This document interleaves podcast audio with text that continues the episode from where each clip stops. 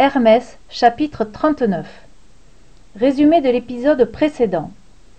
Pandora a libéré tous les malheurs des hommes en ouvrant la jarre où Prométhée les avait cachés. Zeus attendait Hermès dans la salle du conseil des dieux. Hermès pensait trouver son père triomphant. En effet, la ruse du maître de l'Olympe venait de réussir. C'était lui qui avait imaginé d'envoyer Pandora sur terre. C'était lui qui avait demandé à Hermès d'offrir à cette première femme la curiosité. Oui, Zeus avait encore tout prévu. Cette fois, sa vengeance contre Prométhée le rebelle et contre les hommes était accomplie. Pourtant, Hermès le trouva le visage toujours aussi sombre et crispé.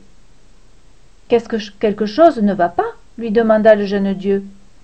Zeus jouait nerveusement avec son foudre sans répondre. Hermès attendit. Après un long silence, Zeus se leva d'un bond de son trône. Écoute-moi, Hermès, tu dois aller voir Prométhée sur le rocher où je l'ai fait prisonnier. Et tu dois obtenir de lui qu'il parle, qu'il me livre son secret. Sinon je ne le libérerai jamais. Un frisson parcourut le dos d'Hermès. Il connaissait trop bien Prométhée pour imaginer qu'il allait parler. Mais de quel secret s'agit-il demanda le petit messager d'une voix tremblante. Que c'est donc Prométhée que toi, le dieu des dieux, tu puisses ignorer? Zeus se laissa lourdement retomber de son trône en poussant un soupir.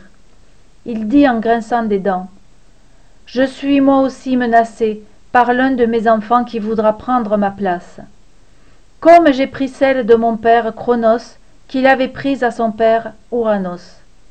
L'un de mes fils voudra mon trône. Cet enfant n'est pas encore né, mais il sera le plus puissant que moi. Seul Prométhée connaît le nom de la mère. Il faut que je sache. Va. Hermès n'avait pas le choix, et il s'envola au plus vite.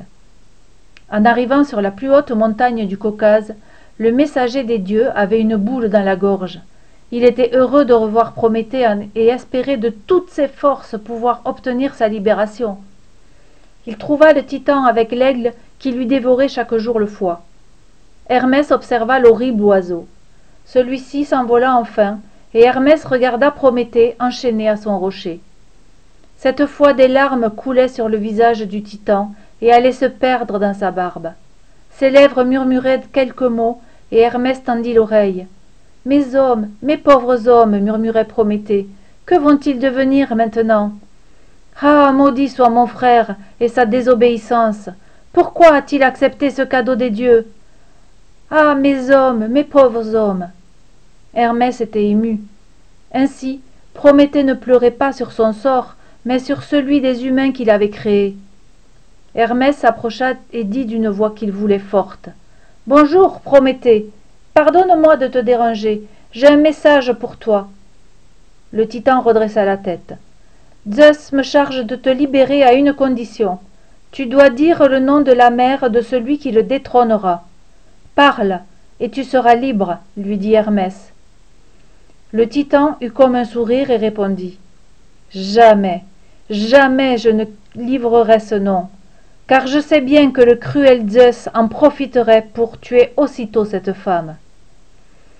Hermès ne pouvait s'empêcher d'admirer la résistance du titan torturé. Il insista. Réfléchis encore, Prométhée. Les hommes ont besoin de ta protection sur terre, et tu ne peux pas continuer à souffrir ainsi enchaîné à ton rocher. Cela n'aura pas de fin, si tu ne cèdes pas. Mais Prométhée semblait aussi inébranlable que le rocher sur lequel il était attaché. C'est inutile, Hermès. Je ne parlerai pas. Je n'ai pas peur de souffrir. Zeus croit commander au monde entier. Il a le pouvoir absolu, mais il ne règne pas sur mon âme. Je suis libre, malgré mes chaînes. Hermès comprit qu'aucune de ces belles paroles ne le ferait changer d'avis. Il en était secrètement ravi, trop heureux que quelqu'un ose affronter le maître de l'univers. Mais il était désespéré de devoir laisser Prométhée à son terrible sort. Il baissa la tête et pour une fois ne trouva pas les mots d'adieu à prononcer. Alors il partit, comme ça, la gorge encore plus nouée qu'à son arrivée. Hermès s'arrêta dans une vallée voisine pour réfléchir. Il aimait son père, mais il ne supportait pas la situation.